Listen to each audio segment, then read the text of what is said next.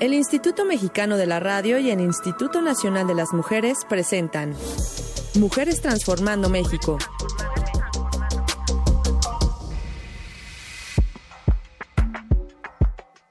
¿Qué tal? ¿Cómo están? Muy buenos días. Les damos la más cordial bienvenida a todos, a todas. En este espacio en el que conocemos a mujeres transformando México, nos asomamos a sus actividades diarias, nos asomamos a su formación, nos asomamos también a la pasión que las mueve para hacer su trabajo. Y hoy me da muchísimo gusto tener en esta cabina a la capitán de altura, Ana Laura López Bautista, coordinadora de puertos y marina mercante en México, en nuestro país. Capitán, bienvenida, ¿cómo está? Muy bien, Rita, muchísimas gracias por la invitación. Muy buenos días y bueno, entusiasmada, Qué contenta, bueno. agradecida por la invitación. No es que estoy viendo su uniforme que es tan bonito. Además, que ya, ya evoca el mar. Le digo, ay, capitán, nos vamos a subir con usted al barco. Por favor, muchas gracias. Encantadísima. Bueno, les vamos a decir que nuestra invitada, la capitán eh, de altura, Ana Laura López Bautista, tiene una amplia formación. Ella egresó de la Escuela Náutica Mercante de Tampico en 1993 con mención honorífica como oficial de cubierta en prácticas de la Marina Mercante Mexicana.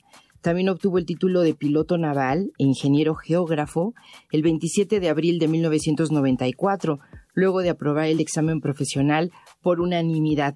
¿Le parece si nos regresamos un poquito a esa formación de la Escuela Náutica, capitán?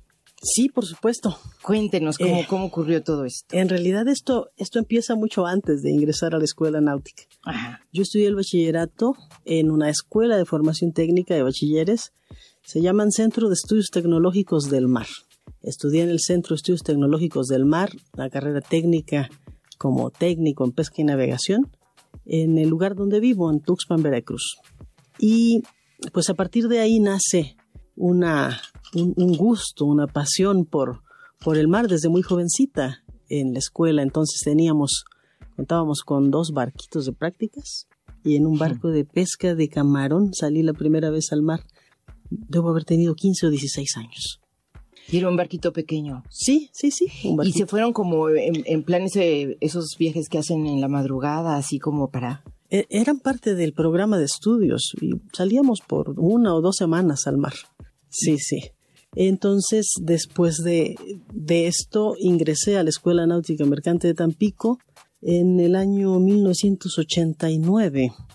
Fui de las primeras, no digo la primera, pero sí de las primeras generaciones de, de mujeres que ingresaron a, a la educación náutica en México. Tenemos tres escuelas náuticas en nuestro país la de Mazatlán, la de Veracruz y la de Tampico.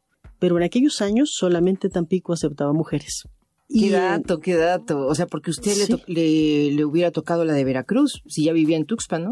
Sí, de hecho me acerqué a Veracruz como primera intención y me dijeron, en este plantel no se aceptan mujeres, tendrás que ir a Tampico. Ni lo dudé, me fui a Tampico enseguida y afortunadamente ingresé en el primer intento. En esa generación ingresamos siete, siete chicas. Lamentablemente mis compañeras pues fueron quedándose en el camino y ya para el año 93, cuando nos graduamos, pues fui la única de mi generación que se graduó. En ese siete. año, En siete quedó usted nada más. sí, capitán. bueno, en todo el país, porque si consideramos que nada más Tampico aceptaba mujeres, pues en las otras escuelas no había ninguna. Exactamente. Así es que de esa generación fui la primera. Todos sus compañeros eran hombres a la hora ya del trabajo profesional. Sí, por a- supuesto, por supuesto. De hecho, desde el primer semestre ya me quedé sola en, en la generación y el resto de la carrera, pues, pues con ellos. Y cuéntenos cuáles son, digamos, las habilidades que hay que tener para elegir una carrera como, como esta. Las carreras que se estudian en las escuelas náuticas mercantes actualmente eh, son dos y tienen que ver con los departamentos que se manejan en los buques, cubierta y máquinas. Básicamente, en este momento es lo que, es lo que se hace. Entonces, las carreras exigen un bachillerato en, en físico-matemáticas, para empezar. Y, y creo que es importante este, destacar que es preciso ser una persona que se habitúe rápido a los cambios. Eso es muy importante porque de eso se trata la profesión, de, de el intercambio comercial a nivel mundial. Entonces, tienes que adaptarte a todo y rápido. Además. Además, es importante ser disciplinado. Y no estoy hablando precisamente de una disciplina militar, aunque las escuelas son militarizadas, son internados. Pero estoy hablando más bien de la disciplina personal, de la responsabilidad en el trabajo, de la puntualidad, de, ser ordenados eh, y ese tipo de cosas. O sea, mover mercancías, porque en realidad eso es lo que ocurre, ¿verdad? Sí. Estamos hablando de, buques mercantes, aunque usted nos hace una precisión ahí antes de entrar al aire, que ahorita también será pertinente hacerla para la audiencia, porque estamos conociendo mundos, ¿eh? O sea, realmente todo lo que ocurre con estos puertos y marinas mercantes para nosotros es bastante nuevo. Pero entonces estamos hablando de que es gran responsabilidad todo lo que viaja y lo que va a circular de un puerto a otro. Y en el caso de usted, al ser capitán de altura, estamos hablando de puertos internacionales. Sí, es correcto. Eh, de hecho, eh, me gustaría contextualizar un poquito más esto. La, Organización Marítima Internacional es el órgano de la, de la ONU que, que es la rectora a nivel mundial de todo lo que tiene que ver con transporte marítimo internacional. Entonces, desde todos los países miembros de la organización, México es miembro de, la Organización Marítima Internacional, deben cumplir con un estándar mínimo para conservar particularmente la seguridad de la navegación y la vida de las personas, la preservación del medio ambiente marino y, por supuesto, todo lo que tiene que ver con los derechos laborales de la gente de mar. Además de, la formación que debe tener toda la gente que opera los buques mercantes. Estamos hablando de que el comercio internacional depende del transporte marítimo y el comercio internacional pues es la base de la economía del mundo. Para decirlo rápido. Para decirlo rápido, claro. Entonces, este medio de transporte global, quienes operan esos barcos debemos tener un estándar mínimo de formación y ese estándar mínimo de formación viene especificado en un convenio internacional que se llama Convenio Internacional de Formación, Capacitación y Guardia para la Gente de Mar, el STCW. El STCW establece los conocimientos mínimos que debe tener un marino mercante formado en cualquier país del mundo. Si todos tenemos ese estándar, la Organización Marítima Internacional le permite a los países firmar memorándums de entendimiento para reconocer mutuamente la capacidad de sus marinos y que podamos entonces navegar en barcos de otras banderas. Todos tenemos la misma formación. Sí. Si hay convenio entre los países, se puede hacer. Y en ese, en ese contexto, eh, los marinos mercantes mexicanos podemos navegar en cualquier bandera de países que tengan convenio con nuestro país. Eso es, es maravilloso porque abre una, un mundo, para decirlo de, de una manera adecuada, el mundo de posibilidades, ¿no? Poder hacer esto. Claro que sí. Entonces ocurre mucho navegar con otras banderas. Por supuesto que sí. Bueno, pues mire, entonces ahí vamos a conocer, a seguir descubriendo cómo se vive desde sus zapatos, eh, como este puesto, con este puesto de coordinadora de puertos y marina mercante. Vamos a hacer aquí una pausa, capitán de altura Ana Laura López Bautista. Regresamos, seguramente el público tendrá dudas y curiosidad de ver qué sucede en el mar y sobre todo alguna experiencia que le haya marcado, que le haya enseñado mucho, que haya transformado su visión de este trabajo. También nos puede ilustrar mucho lo que significa andar navegando de esta manera tan profesional sobre los mares. Mujeres Transformando México. Estás escuchando Mujeres Transformando México.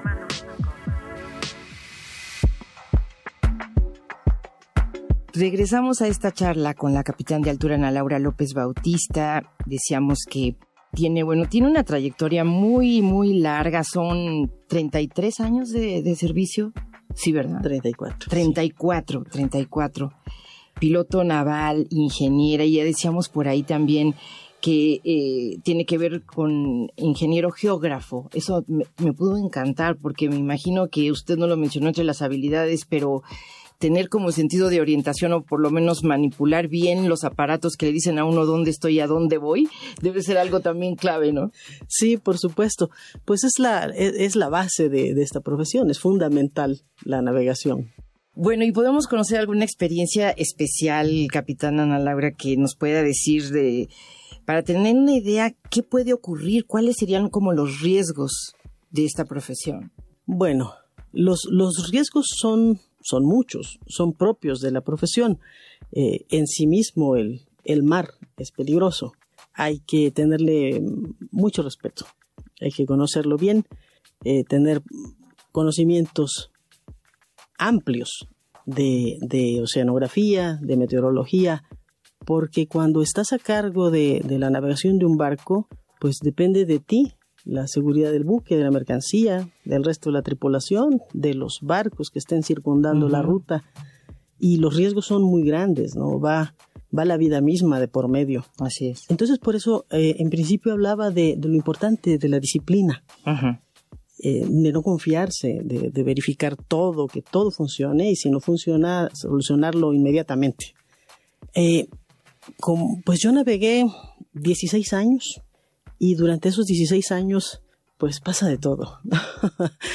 eh, pero sí algo que me, que me haya dejado particularmente una huella es lo, lo difícil que fue para mí al principio eh, llegar a los países musulmanes como oficial a cargo de una guardia encubierta, por ejemplo.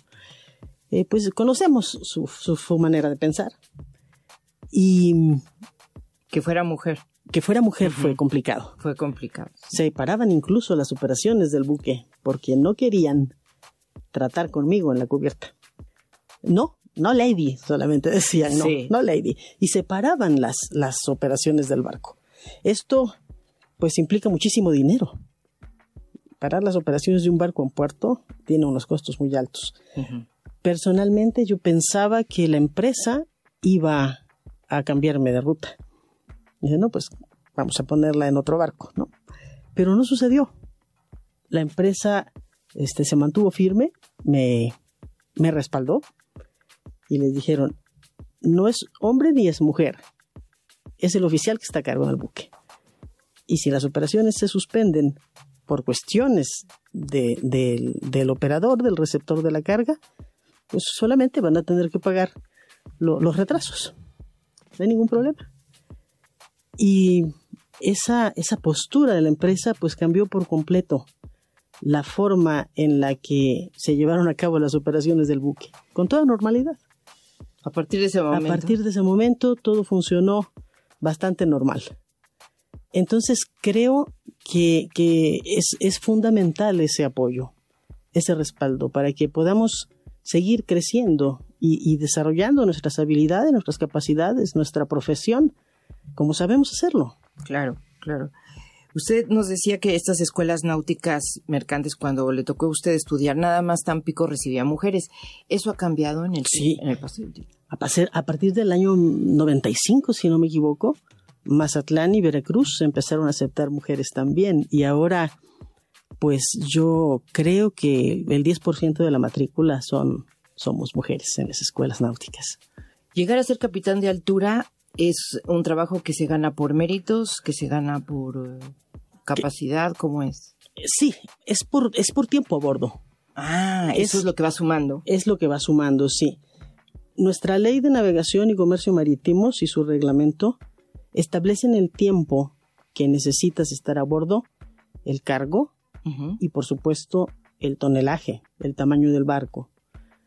Y te establecen tiempos para que tú puedas tener acceso a los exámenes de ascenso. Uh -huh.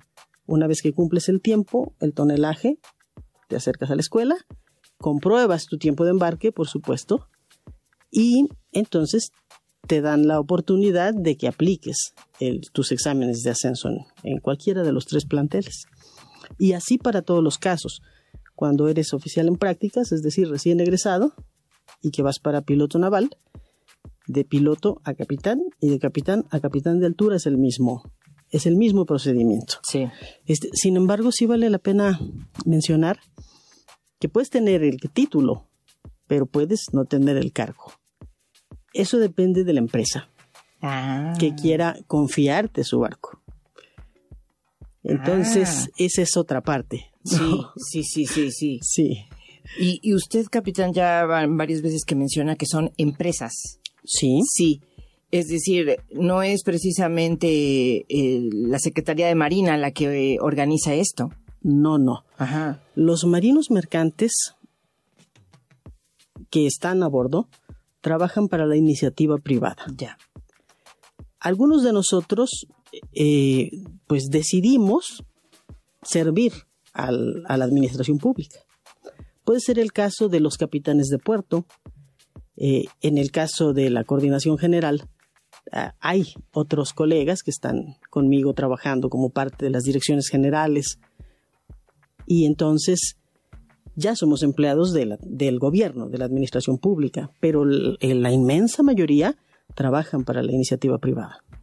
Y ya por eso son estas empresas las que dicen, sí quiero a cierto personal y a cargo de mi barco, ¿no? Es a cargo de mover esa mercancía. Así es. Hemos visto en Veracruz cómo hacen como fila los barcos mercantes, ¿no? Para entrar, Sí. para llegar sí, A, a dejar estas mercancías. Todo un proceso.